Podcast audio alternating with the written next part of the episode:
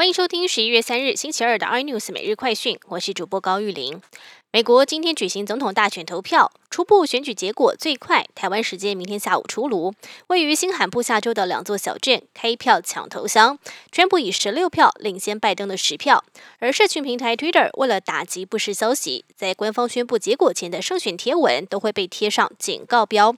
官方为了应对大选结果可能引发的示威，联邦政府也在白宫周围架起围栏。美国媒体路透社引述消息人士的说法，美国政府允许向台湾出售四架 MQ-9 海上卫士无人机，军售案已经在国会通过关键门槛，进入最后批准阶段。根据了解，交易金额高达六亿美金。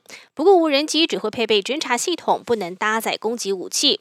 预估军售案会使美中关系更加紧张。国内流感疫苗不良反应通报，至今总共有两百三十八件。疫情中心公布一例新增死亡，是一名七十多岁女性，原本就有心血管疾病，在施打后一周因为心肺衰竭过世。不过初步研判跟疫苗并没有直接相关。而公费流感疫苗施打至今使用率超过了七十八 percent，但是幼儿接种率不足四成，是偏低的。爱尔兰媒体报道，华为的爱尔兰籍副总裁凯利上周末在深圳猝逝，享年五十五岁。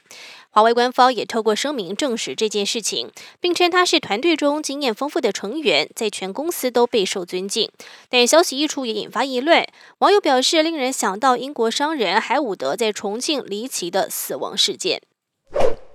台积电近期在线上求职平台一举开出十八项职缺，外界解读主要是因为美国十二寸新厂建设与量产预做准备。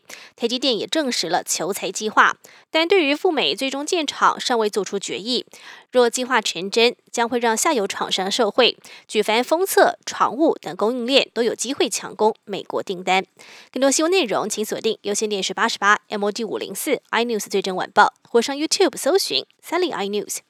感谢台湾最大 Podcast 公司声浪技术支持。您也可以在 Google、Apple、Spotify、KKBox 收听最新 iNews 每日快讯。